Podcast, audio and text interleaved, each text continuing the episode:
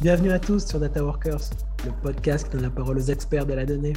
Chaque semaine, je reçois un invité qui vient nous présenter son projet Data Driven et surtout les solutions qu'il apporte au business. C'est parti Quand euh, vous avez toutes vos données euh, clients centralisées au niveau de la partie commerciale et que vous pouvez relier ces données-là, notamment avec les, euh, aux données de, de commande, vous pouvez mettre en perspective le temps de travail des commerciaux à aller récupérer des clients avec le chiffre d'affaires qu'apportent euh, ces clients.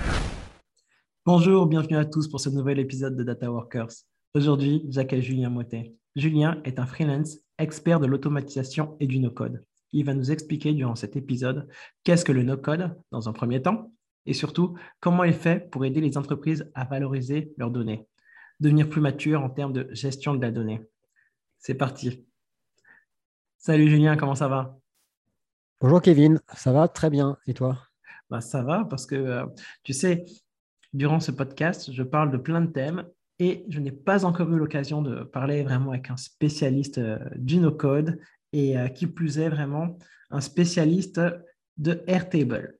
Donc, euh, avant de parler de, ces sujets qui sont plus techniques, on va d'abord parler de toi, connaître un peu qui tu es, ton parcours.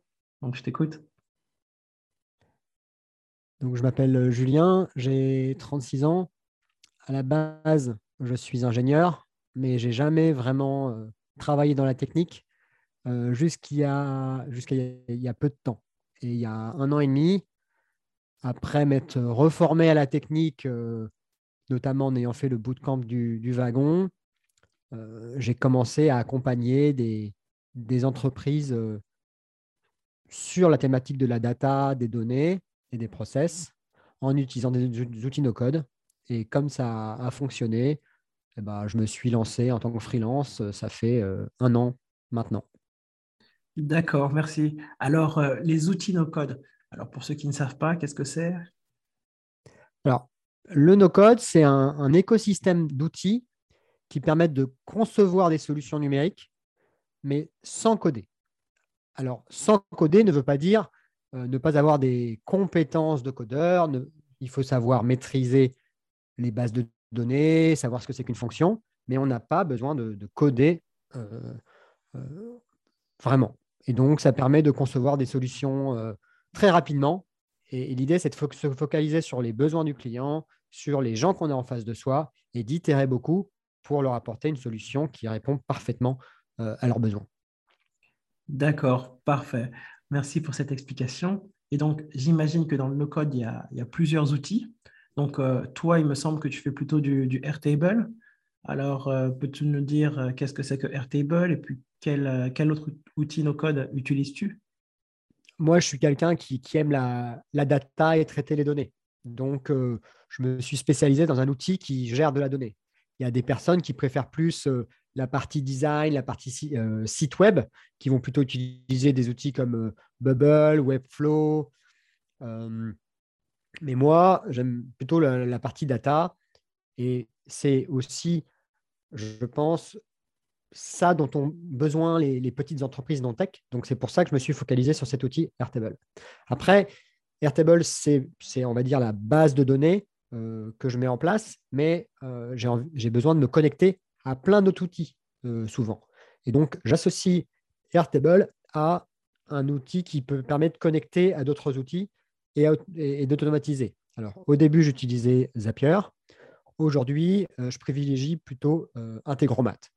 Donc, Airtable, on appelle ça un peu le, Excel sous stéroïde euh, dans le monde de- de- du no-code, parce que ça ressemble à un Excel, mais c'est beaucoup plus puissant qu'un Excel.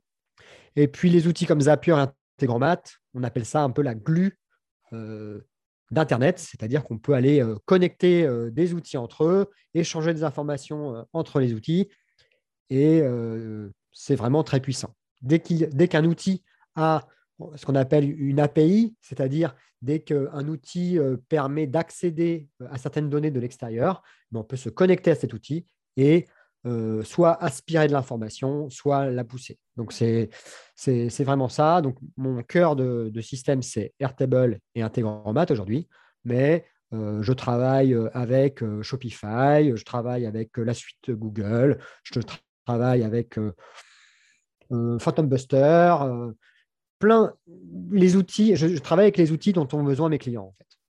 Parfait. Alors oui, euh, si j'ai bien compris, alors tu t'adaptes euh, euh, à tes clients en tant que freelance. Mais tu as parlé avec Integromat de...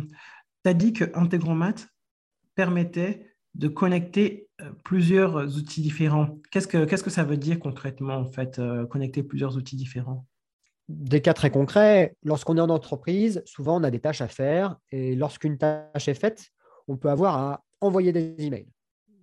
Et si on connecte par exemple euh, Airtable avec euh, son euh, Google, son Gmail avec Integromat, on peut pas pouvoir créer des règles qui vont dire, par exemple, dès que je vais passer telle information dans Airtable à un certain statut, envoie un email avec telle information à telle autre personne. Voilà, on peut créer des règles et en connectant, on peut automatiser des tâches qu'on avait à faire par, le passé dans euh, d'autres outils. Un autre euh, exemple, ça peut être euh, une personne qui va gérer le SAV d'un site e-commerce. Quand elle va recevoir des, emails de SAV, elle va devoir aller repartir dans le site e-commerce pour aller chercher toutes les informations liées à la commande.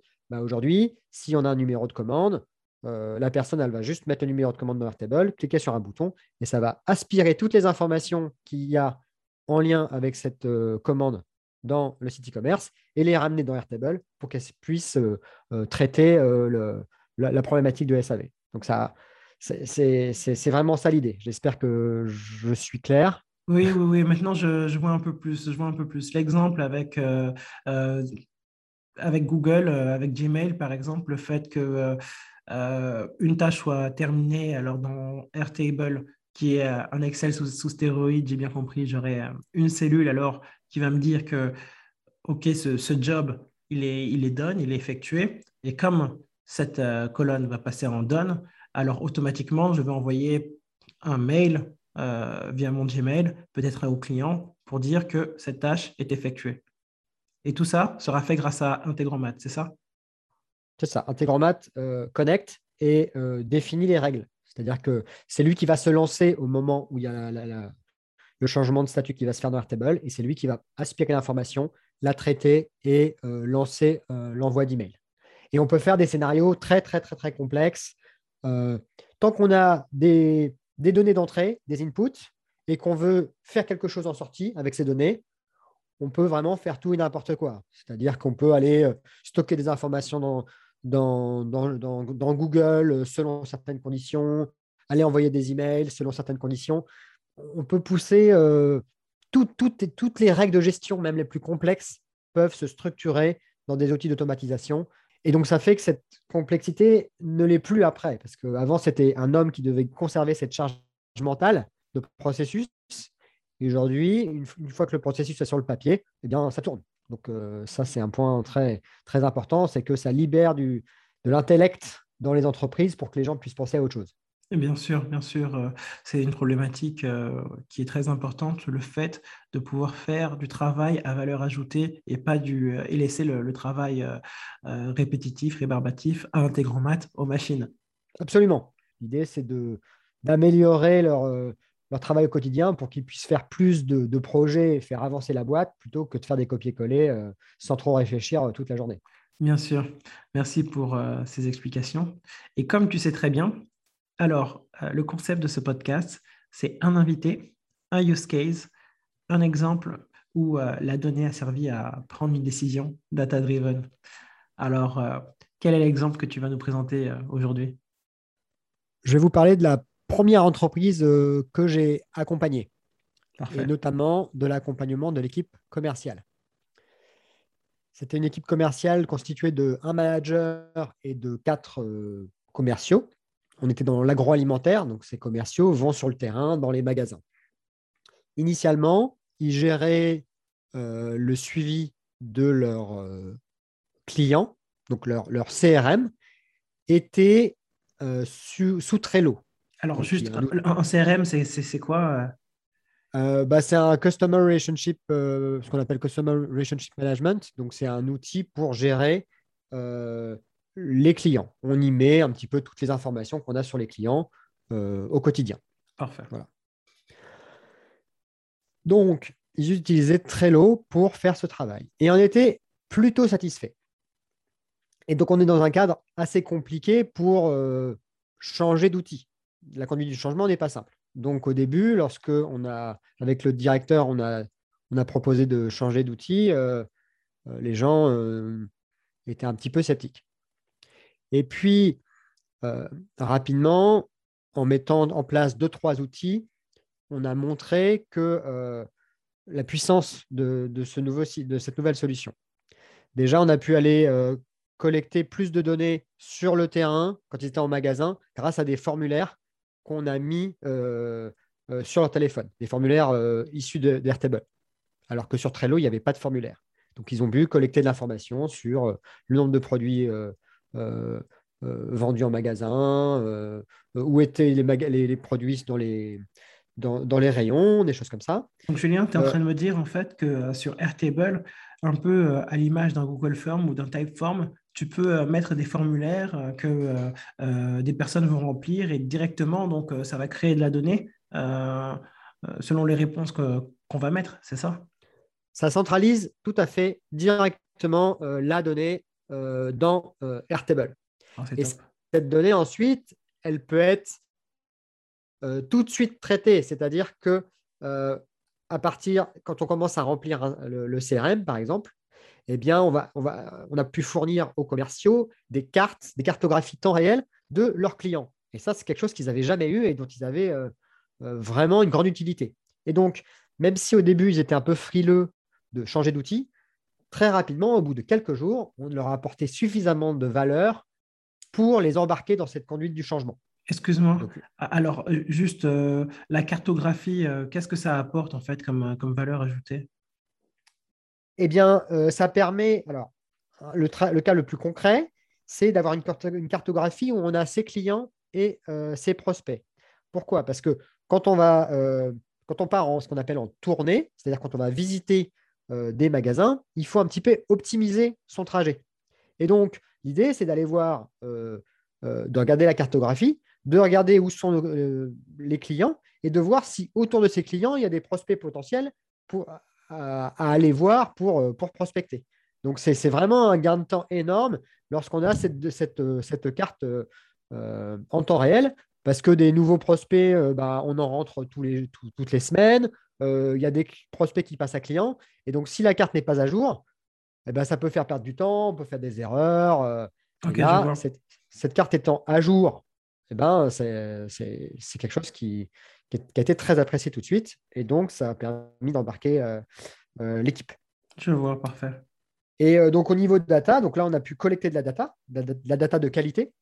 Ça, c'est un point important. Si vous voulez avoir de la data de qualité, il faut que les gens en charge de collecter cette data soient enthousiastes par rapport à l'outil et, le fassent correctement. Sans, et donc, c'est pour moi plus important de travailler avec les équipes métiers pour m'assurer qu'ils se sentent bien au quotidien pour travailler avec les datas et renseigner l'information, plutôt qu'avec le manager. Euh, euh, parce que si on reste avec le manager et qu'on se focalise sur les besoins du manager, eh ben, les équipes métiers peuvent ne pas bien remplir euh, bah, les, outils, et donc les données sont mauvaises, et donc les KPI souhaités par le manager sont fausses. Donc d'abord le terrain, et les KPI et les dashboards ne sont qu'une conséquence pour moi. alors il, faut faire de la médiation avec les managers parce que c'est eux qui payent. Donc, généralement, ils veulent qu'on réponde à leurs besoins. Moi, je préfère euh, leur dire d'abord, je travaille avec l'équipe métier. Vous aurez en temps et en heure vos KPI et des KPI de qualité. Ce n'est pas, et ce n'est pas le gros du travail, la remontée d'informations. Le gros du travail, c'est embarquer les équipes et s'assurer que la donnée est de qualité sur le terrain. Parfait. Et donc, dis-moi, pour en venir juste euh, à la fin de cet exemple euh, de, use case, donc, alors, le, décisionnaire, à la fin, est-ce que euh, grâce euh, à, la valeur ajoutée que, le nouvel outil euh, Airtable a apporté, il a pu prendre de meilleures décisions? En quoi ça l'a, aidé? Eh bien, quand vous avez toutes vos données clients centralisées au niveau de la partie commerciale et que vous pouvez relier ces données-là, notamment les, aux données de, de commande, vous pouvez mettre en perspective le temps de travail des commerciaux à aller récupérer des clients avec le chiffre d'affaires qu'apportent euh, ces clients. Et donc, par exemple, par typologie de taille de, de, magasin, vous pouvez dire, bon, bah, tel magasin, il a fallu, euh, par exemple, deux mois pour le closer ou, dix rendez-vous pour le closer et il a rapporté tant d'argent. Donc, en faisant des ratios euh, chiffre d'affaires sur temps de travail, on peut tout de suite calculer des taux de rentabilité selon les magasins, selon les typologies de magasins et voir sur quel type de magasin il faut se focaliser pour, euh, que ce soit très rentable. Parfait. Et donc, tu es en train de me dire que euh, avant de centraliser la donnée euh, via Airtable, il n'y avait pas cette, cette connaissance du client, c'est ça? Parce que la donnée était un peu éparpillée dans des Google Sheets, un peu partout, c'est ça? Absolument. c'est un gros problème dans, la, dans, le commerce. Généralement, les, données de, de, commande sont gérées par la logistique et les données commerciales sont gérées par l'équipe commerce. Et, et, les données ne sont pas réconciliées. Or, il y a de la grosse valeur à faire les deux parce que euh, le côté, le temps de travail des commerciaux, c'est un peu un investissement sur l'avenir. Et ce qui rapporte vraiment l'argent, c'est les commandes. Et donc, il faut mettre en perspective ces données pour pouvoir euh, euh, savoir si les stratégies commerciales sont bonnes. Ben écoute, j'ai mon exemple data-driven, je suis content. Alors, je résume et tu me dis si j'ai bien compris. Alors, dans un premier temps, alors, euh, il y avait déjà un, CRM, un Customer Relationship Manager qui était en place euh, avec l'outil Trello. Euh, seulement, alors cet outil ne, rassemblait pas l'ensemble des données. Il y avait d'un côté les données commerciales et puis les autres données de l'autre. Alors, toi, tu es arrivé avec un nouvel outil, avec Airtable, qui a permis de centraliser l'ensemble des données. Donc, euh, on va leur ajouter, comme je viens de le dire, euh, la centralisation de toutes les données, l'ajout de la cartographie, euh, mieux savoir où se trouvent les, prospects et puis les clients, et puis pouvoir effectuer des routes plus efficientes, et aussi l'ajout de formulaires. Donc, tout ceci a fait en sorte qu'il y avait une meilleure connaissance client, et donc une meilleure connaissance client euh, pour les dirigeants, ça veut dire euh, des meilleures prises de décision. C'est bien ça? Absolument. Waouh, bah, c'est super, je te remercie. Super. Donc, là, je pense qu'on a notre exemple euh, complètement data-driven. Merci beaucoup. Alors, c'est juste une question supplémentaire avant d'arriver à la fin. C'est est-ce que Airtable est donc utilisable pour, pour les startups ou est-ce qu'il y a une certaine taille d'entreprise qu'il faut avoir? Qu'est-ce que tu as à dire par rapport à cela? Le profil idéal, c'est la startup euh, non-tech euh, en forte croissance. Car typiquement, c'est des entreprises qui sont encore sous Excel, et puis à un moment, ça, ça, ça bouge, c'est plus, plus gérable, et donc on, passer sur Artable euh, aide énormément. Il y a des startups tech aussi qui l'utilisent, principalement pour faire des MVP très rapides de structures de base de données ou de, de, pour tester des process internes. Et puis ensuite, ils peuvent aller vers des solutions tech euh, pures puisqu'ils ont les, compétences. Alors, Airtable a euh, une limite justement sur cette logique de taille, puisque euh, les bases de données sont limitées à 50 000 enregistrements. Donc, par exemple, si vous avez un site e-commerce, vous faites 500 000 commandes par an, ce n'est pas l'outil à utiliser. mais c'est un, élément à prendre en compte euh, lorsque vous souhaitez utiliser cet outil. Même pour les PME, alors, euh, petites et moyennes entreprises, euh, tout va dépendre du secteur. À partir du moment où j'ai plus de, 50 000 lignes, alors c'est, on est devant un, souci. alors, on peut dispatcher l'information entre différentes bases, ça c'est possible. On peut faire des backups. Il y a des gens qui gèrent plusieurs plus de 100 000 lignes par an en faisant des backups réguliers de l'information. Et on peut espérer qu'à moyen terme, euh, ces, valeurs euh, soient, ces limites soient, soient, soient, augmentées très fortement puisque les outils concurrents euh, proposent beaucoup plus de lignes. Et j'espère, à titre personnel, qu'ils vont faire x10 sur au moins, au moins x10 sur le, les quantités de, données euh, euh, possible à mettre dans, une base. Donc, si on arrive vers 500 000, 1 million, ça commencera à être sympathique. Mais sur les forums, il y a beaucoup d'entreprises qui, grâce à Airtable, ont, cru très vite, ont eu une très forte croissance et, ont tapé ce seuil des 50 000 assez rapidement. donc, c'est vraiment quelque chose à, prendre en compte lors de, la prise de décision d'utiliser cet outil. Il faut le mettre sur un périmètre de l'entreprise qui puisse être gérable euh, au moins 2, 3, 4 ans au sein de l'Airtable. Encore une fois, euh, on n'a pas besoin d'être dans le domaine de la tech et euh, d'être une grosse entreprise alors pour utiliser Airtable. Une PME hors tech, c'est parfait pour, pour cet outil. C'est l'idéal. C'est là où il, y a il va y avoir énormément de valeur apportée, où on va re-réfléchir sur les processus et, ça, change vraiment, euh, ça révolutionne la façon de travailler de, ces entreprises. Parfait, merci. Alors, euh, tout doucement, on va arriver vers la fin. Et donc, euh, j'ai deux dernières questions pour toi. Alors, la première, c'est as-tu un livre à recommander dans, le domaine de, de, la donnée ou plutôt dans le domaine du no-code, de l'utilisation de, de Airtable ou des différents outils que tu utilises? Pour faire de bons projets data dans les PME, il faut plutôt travailler son empathie, plutôt travailler l'écoute. Et donc, j'irai plutôt vers des livres de marketing plutôt que des livres de, données et de data pure euh, si vous voulez faire de la data euh, dans des PME. Voilà. Donc, des livres de marketing, euh, moi, ma, petite, moi, une personne que j'aime beaucoup, c'est Stan Leloup, la personne qui gère la, chaîne YouTube Marketing Mania.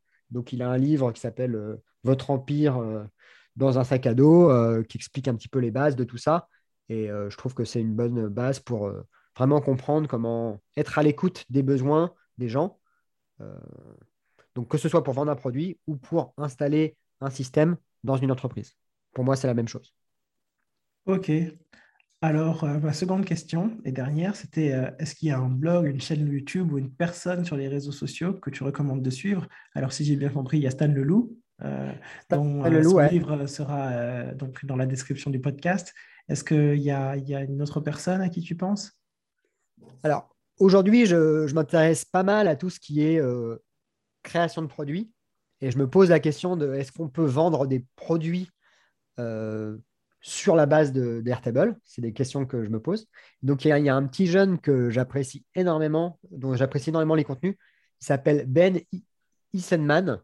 C'est celui qui a fait le site supercreative.design. Et euh, il a notamment euh, euh, créé le concept d'hyper freelance, qui est la logique d'être au début freelance, de faire du consulting et de peu à peu passer euh, par euh, la formation et ensuite vendre des produits. Et, je trouve que c'est un petit jeune très, très créatif, justement. Il ship plein, plein, plein de produits. Il est assez connu parce qu'il a vendu des, des, un pack de templates Notion, donc Notion qui est un autre outil no-code. Euh, il en a vendu déjà pour 35 000 euros en quelques mois. Donc, c'est quelqu'un que je trouve qui a une newsletter aussi très sympathique c'est quelqu'un que, si vous ne connaissez pas, euh, je conseille de suivre. Ben Isenman. Voilà. Il est sur Twitter aussi. Euh, euh, si vous tapez super créatif sur Internet, vous tomberez dessus. c'est sûr. Parfait. Et maintenant, suite à l'écoute de ce podcast, si quelqu'un veut te contacter ou te, suivre, alors dis-moi où est-ce que tu es disponible, où est-ce qu'on peut te contacter? Je, suis très actif sur LinkedIn. Je poste tous les jours. Et j'ai une série de posts qui s'appelle les Air Blabla où je, raconte un peu le quotidien de, freelance no code. Et j'ai aussi une chaîne YouTube qui s'appelle Apprendre Airtable avancé, qui est un peu plus technique, où il y a des tutos euh, sur Airtable et puis aussi des webinaires avec mes clients pour expliquer euh, plus en détail euh, ce, qu'on a fait ensemble. Et puis voilà. C'est essentiellement les deux réseaux sur lesquels je suis le plus actif. Et donc, si vous voulez discuter, on, se, venez sur LinkedIn avec grand plaisir. Parfait. Ben, écoute, Julien, euh, merci beaucoup pour euh, ce moment et puis euh, surtout pour avoir accepté mon invitation. À la prochaine. Merci, Kevin. Merci pour l'organisation.